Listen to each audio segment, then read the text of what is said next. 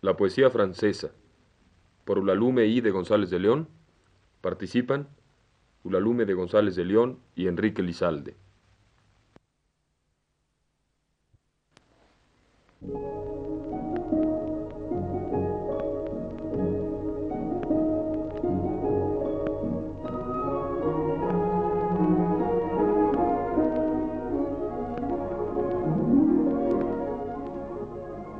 La poesía francesa.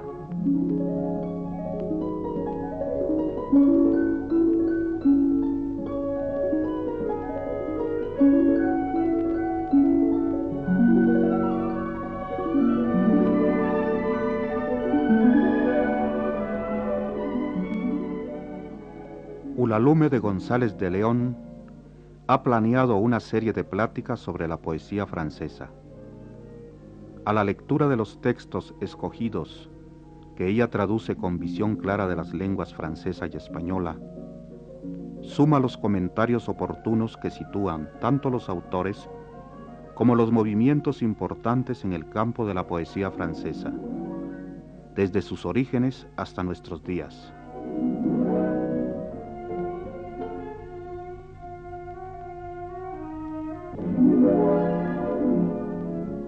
No solo en el extranjero, sino además entre los propios franceses, se ha fortalecido una opinión, que el pueblo francés no es un pueblo poético.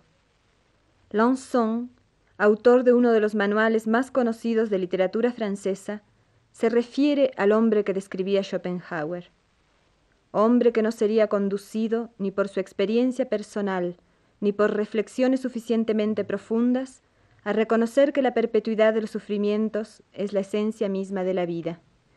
Quien por lo contrario se complacería en vivir, encontrando todo a su gusto en esta existencia.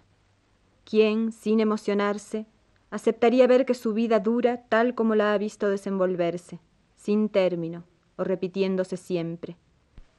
Un hombre en el cual el gusto de la vida sería lo bastante fuerte como para dejarlo satisfecho de lo que vivir implica pagar los goces con tantas fatigas y penas. Ese hombre, dice Lanzón, no estallaría en canto lírico. Ese hombre somos nosotros. Una poesía lírica no podía surgir en Francia de los elementos o las circunstancias que la producen en otros países. Esto es cierto tal vez para la poesía francesa en sus orígenes. La poesía cortés fue para los trovadores un útil ejercicio en el que se afinó su espíritu y se desarrollaron ciertas facultades de razonamiento y de abstracción que no hubieran podido surgir en la materialidad de los cantares de gesta y los fabliaux. Pero simultáneamente a la poesía de los trovadores aparecieron géneros más vulgares, como regreso hacia la realidad y el sentido común. Esa corriente del lirismo francés incipiente Alrededor del año 1050 se interrumpió con la influencia de los trovadores provenzales. Con Guillermo IX, duque de Aquitania y conde de Poitiers, la poesía brota con energía inédita, irrumpe en el mediodía francés, en toda la tierra de Oc, para conquistar luego a Francia entera. Toda la poesía francesa en germen se encuentra en la Edad Media, que es en Francia el período más nacional, más individual, más desprovisto de influencias extranjeras. Culmina en el siglo XV con François Villon, en quien los románticos reconocerán después a su antepasado más auténtico. Vivificada en manos de Villon, la vieja poesía francesa sufre, durante el siglo XVI, una serie de laboriosas revoluciones. Las reformas sucesivas de Marot, Ronsard, Malher, sumen al lenguaje poético en una crisis definitiva del que saldrá Maduro, dueño de sí mismo. La mayor parte del siglo XVII es una lucha entre razón y lenguaje, pero no caduca el gusto por el canto, se transforma, se adapta. Desde Malherbe, el lirismo parece pasar a un segundo plano. Inspira desde su retiro a Corneille y a Racine. Maneja con astucia el agudo estilete de Boileau. Es el parásito que vivifica a la gran poesía oratoria. En la primera mitad del siglo XVIII, el lirismo está en peligro. De 1655 a 1671, durante 16 años, no surge en Francia un poeta, hasta que por fin, en 1671, nace Juan Jacobo Rousseau. El coro romántico se oye a lo lejos. Se avecina la mayor explosión del lirismo francés. Sin embargo, para el extranjero, Francia ha adquirido una merecida fama por su poesía elocuente, oratoria, a expensas de su poesía lírica. A través de estos programas trataremos de poner las cosas en su sitio, para que no nos vayan a preguntar, como a André Gide, por qué no hay poetas en Francia.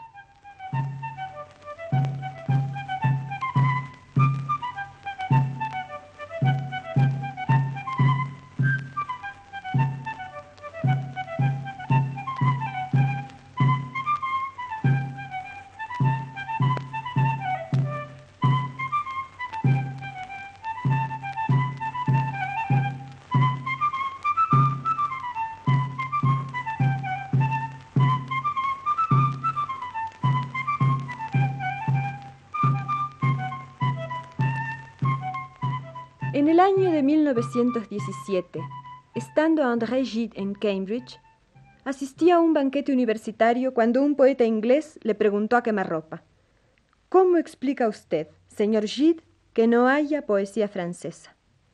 Y como el escritor francés no comprendiera, precisó, Inglaterra tiene su poesía, Alemania tiene su poesía, Italia tiene su poesía, Francia no tiene poesía. Gide pensaba que se trataba de una broma impertinente, pero el poeta inglés aclaró.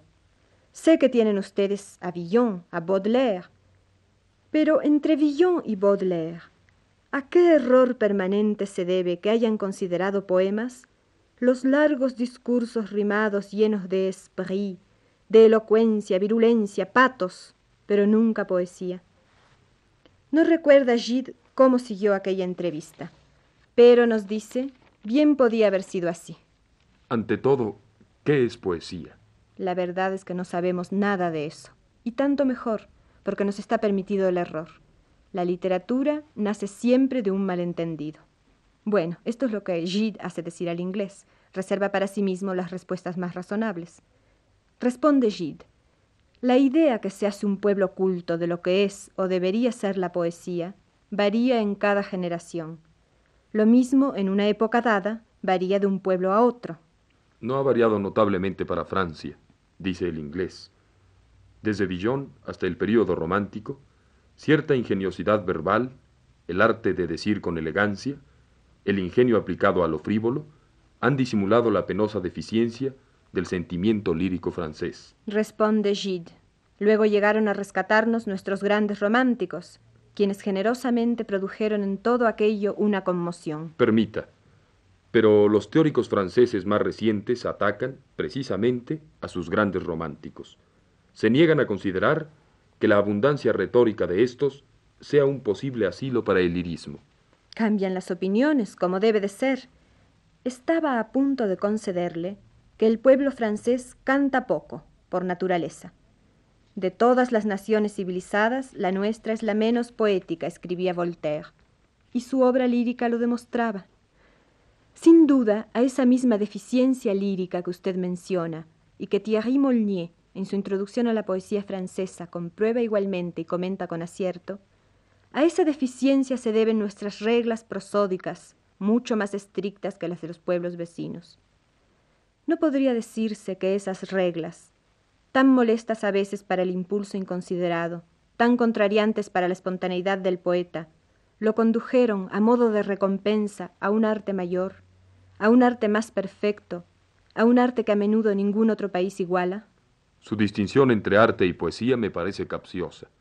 Es posible, pero puede aclararse con unos renglones de Baudelaire que leo en un proyecto de prólogo. Dejemos discutir a Gide con el inglés. Decía Baudelaire, el ritmo y la rima responden en el hombre a las necesidades inmortales de monotonía, simetría y sorpresa, por oposición a la vanidad y el peligro de la inspiración. Y esa fue su gran aportación, más que la novedad fácil de descubrir de sus temas. Resistir a la facilidad de la inspiración, a la facilidad retórica, a la fuerza arrastrante de las palabras, las imágenes y las convenciones envejecidas inventar el arte de gobernar a la poesía. Y a propósito de Baudelaire, veremos lo que nos dice el gran poeta Paul Valéry sobre la poesía francesa. Los poetas franceses generalmente son poco conocidos y poco apreciados en el extranjero. Se nos reconoce con mayor facilidad la ventaja de la prosa, pero la potencia poética nos es difícilmente, avaramente concedida. El orden y esa especie de rigor que reinan en nuestra lengua desde el siglo XVII, nuestra acentuación particular, nuestra prosodia estricta, nuestro gusto por la simplificación y la claridad inmediata, nuestro temor a la exageración y al ridículo, algo parecido al pudor en la expresión y la tendencia abstracta de nuestro espíritu, nos han creado una poesía bastante diferente a la de otras naciones, poesía que a menudo resulta imperceptible para ellas. La Fontaine parece insípido a los extranjeros. Racine les está prohibido. Sus armonías son demasiado sutiles, su dibujo demasiado puro, su discurso demasiado elegante, demasiado matizado para que puedan sentirlos aquellos que no tienen de nuestra lengua un conocimiento íntimo y original. El propio Victor Hugo no ha sido difundido fuera de Francia más que por sus novelas. Pero, con Baudelaire, la poesía francesa sale por fin de las fronteras de la nación. Se hace leer en el mundo. Se impone como la poesía propia de la modernidad, engendra la imitación, fecunda numerosos espíritus. Hombres como Swinburne, Gabriele D'Annunzio, Stefan George, atestiguan magníficamente la influencia de Baudelaire en el exterior. Paul Valéry, Variété 2.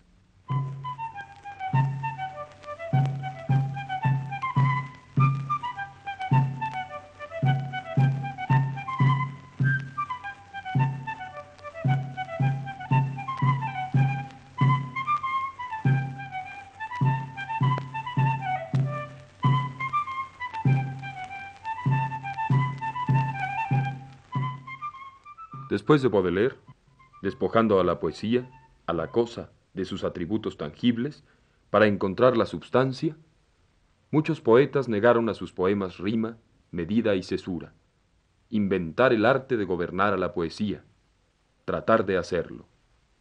Tal vez se pueda responder así a la grave acusación del poeta inglés, a la acusación del extranjero. Tal vez esos intentos forman la historia de la lírica francesa. Por eso, a través de una serie de lecturas que irán no solo de Villon a Baudelaire, sino de la chanson de Roland al premio Nobel, nos proponemos leer aquellos poemas de Francia en los que la poesía adultera lo menos posible su esencia. Y ya que mencionamos a Baudelaire como al más importante, no al más grande de sus poetas, según palabras de Valéry, leeremos para cerrar esta charla su famoso poema Recueillement, recogimiento. Sois sage, ô ma douleur, et tiens-toi plus tranquille. Tu réclamais le soir, il descend, le voici. Une atmosphère obscure enveloppe la ville, aux uns portant la paix, aux autres le souci. Ulalume de González de León lo ha traducido así. Mi dolor, Sé juicioso y quédate ya quieto. Reclamabas la noche. Ya desciende. Está aquí. Una atmósfera oscura envuelve la ciudad. La paz trae para unos, para otros la desdicha. Mientras la envilecida multitud de mortales que fustiga el placer, despiadado verdugo, cosecha entre la fiesta servil remordimientos, Dame la mano.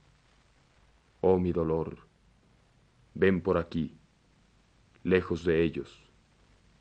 Los años difuntos, ves, se asoman con gastados vestidos a balcones del cielo. Surge del agua honda la nostalgia risueña. Ve dormirse en la arcada este sol moribundo e infinito sudario que se arrastra al oriente. Oye, querido, Oye, la suave noche anda.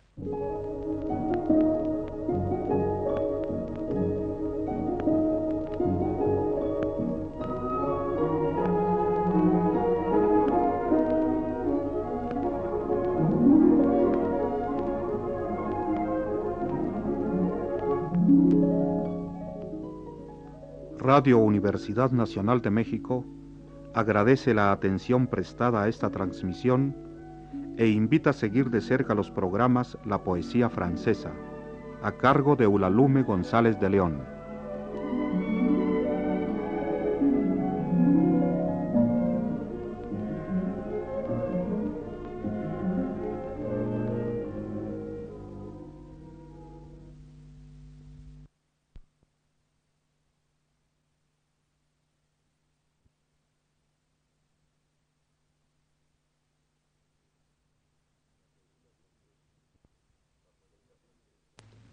La poesía francesa. Por Ulalume de González de León. Segundo programa. Participan Ulalume González de León y Enrique Lizalde.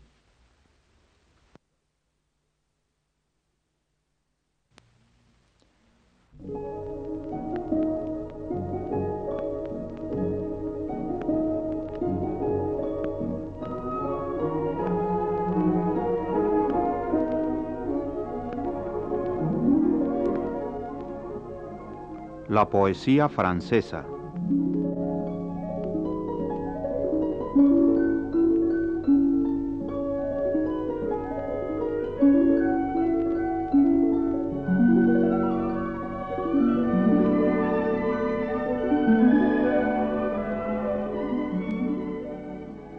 Ulalume de González de León ha planeado una serie de pláticas sobre la poesía francesa a la lectura de los textos escogidos que ella traduce con visión clara de las lenguas francesa y española, suma los comentarios oportunos que sitúan tanto los autores como los movimientos importantes en el campo de la poesía francesa, desde sus orígenes hasta nuestros días.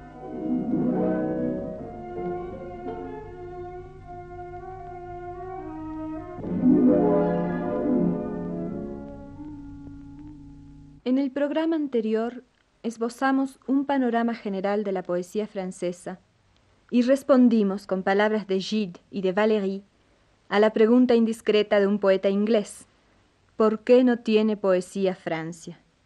Prometimos entonces leer a aquellos poetas franceses en quienes la esencia lírica estuviese lo menos adulterada posible, comenzando por la Edad Media.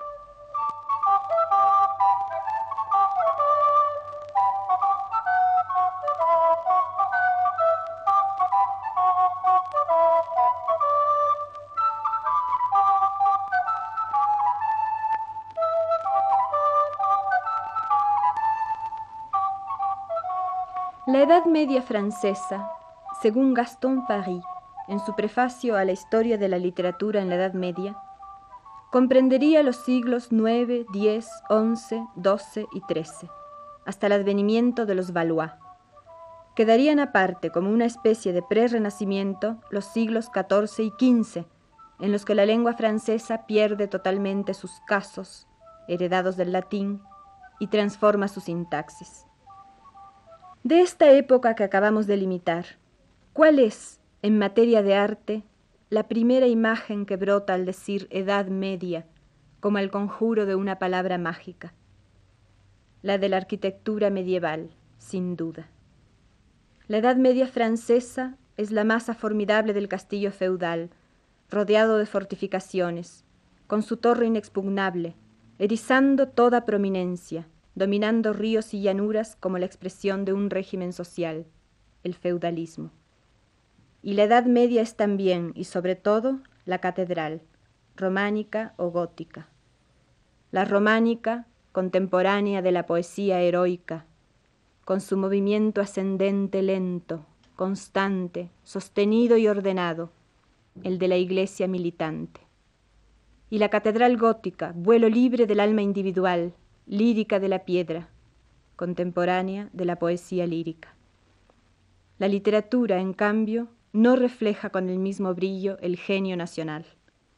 Si el Partenón es una tragedia de Sófocles, dice Lanzón, comparando calidades, si una oración fúnebre de Bossuet y los jardines de Versalles son manifestaciones igualmente y diversamente bellas del mismo genio, las creaciones literarias de la Edad Media francesa no fueron realizadas de acuerdo a una forma estética que las pudiera hacer comparables a los grandes monumentos del arte románico o gótico. Castillos y catedrales, régimen feudal y poder indiscutible del clero, y dos sentimientos rigiendo toda manifestación artística, el honor y la fe. Esta primera imagen de la Edad Media francesa corresponde sin duda a la que nos da Paul Verlaine en su famoso soneto. C'est vers le Moyen Âge, énorme et délicat, qu'il faudrait que mon cœur en panne naviguât, loin de nos jours, d'esprit charnel et de chair triste. Damos de él una versión en prosa. Hacia la Edad Media, enorme y delicada, tendría que navegar mi corazón encallado, lejos de nuestros días, de espíritu carnal y carne triste. Rey, político, monje, artesano, alquimista, arquitecto, soldado, abogado, médico. ¿Qué tiempos? Sí. Que mi corazón naufragado volviera a embarcarse hacia toda aquella fuerza ardiente, flexible, artística. Y una vez allá, participar en lo que fuese, junto a los reyes o en cualquier otro sitio, no importa, en la cosa vital, y ser un santo, actos nobles, pensamientos rectos, alta teología y sólida moral, guiado por la locura única de la cruz, sobre tus alas de piedra, oh loca catedral. Sí, vista desde nuestros siglos de espíritu carnal y carne triste, la vida entera regida por una locura sublime nos parece bella.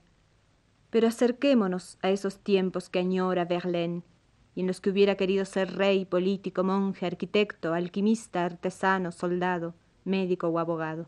¿No dice poeta? No dice poeta.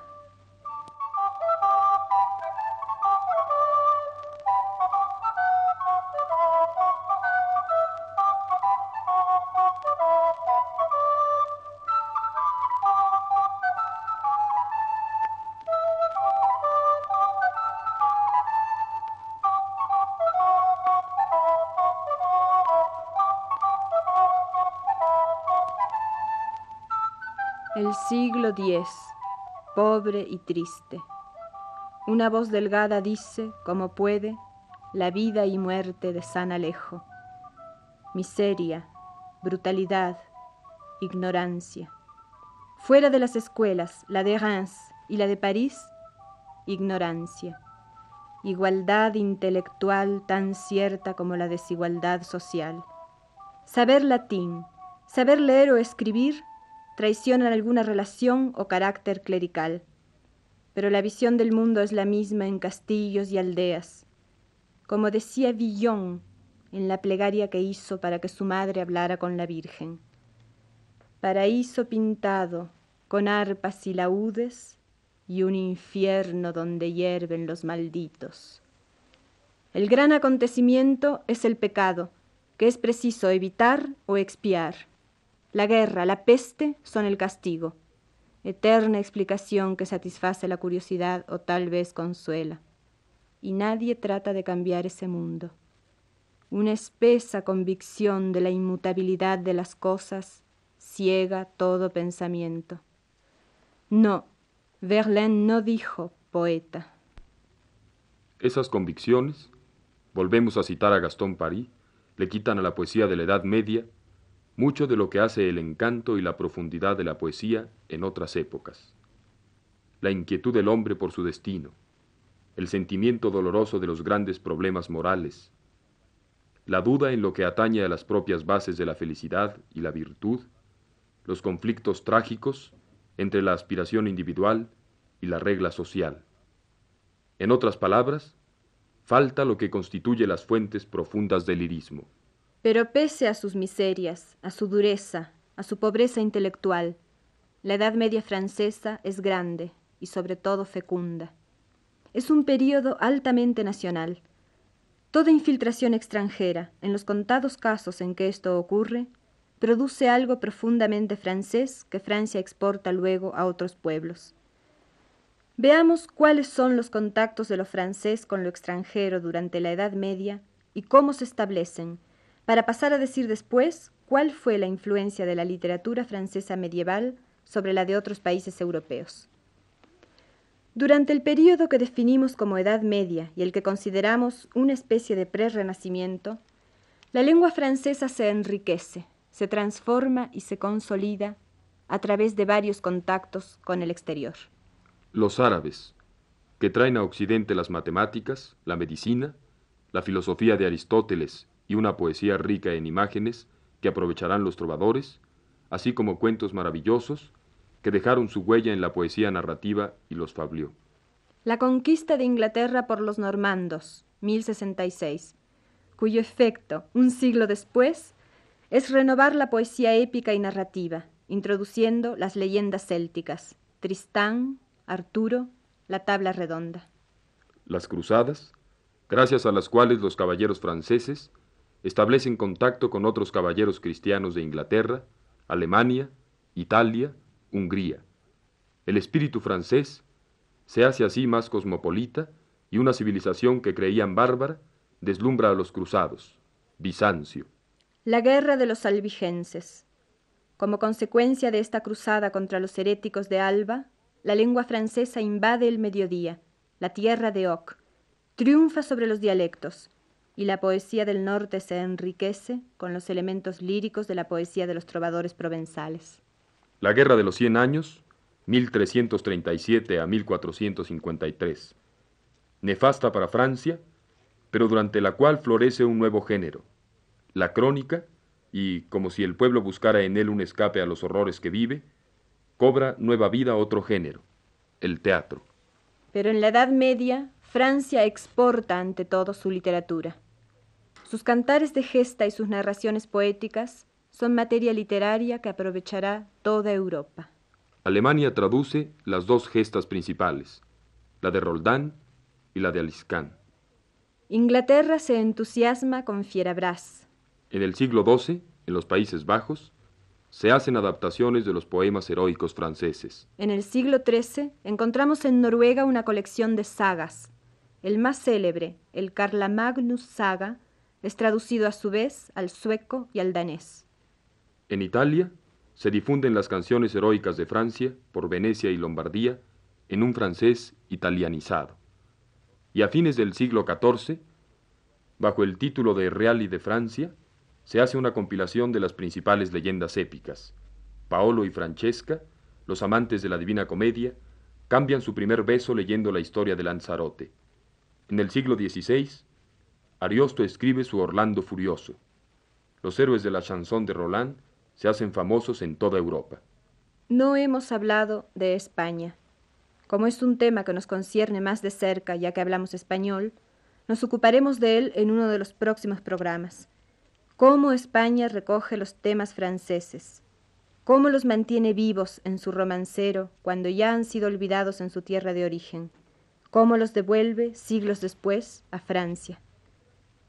Por lo pronto, en el programa de la semana próxima, hablaremos del primer género literario que se desarrolla en Francia, los cantares de gesta. Les contaremos lo más brevemente posible la canción de Roldán, e iniciaremos la lectura de la misma que abarcará dos programas. Para despedirnos, les presentamos hoy al último de los trovadores, Jacques Douai, quien resucitando canciones medievales ganó en Francia el Gran Premio del Disco de 1955. Escucharán un poema de un poeta de la Edad Media que también era compositor, Guillaume de Machaut.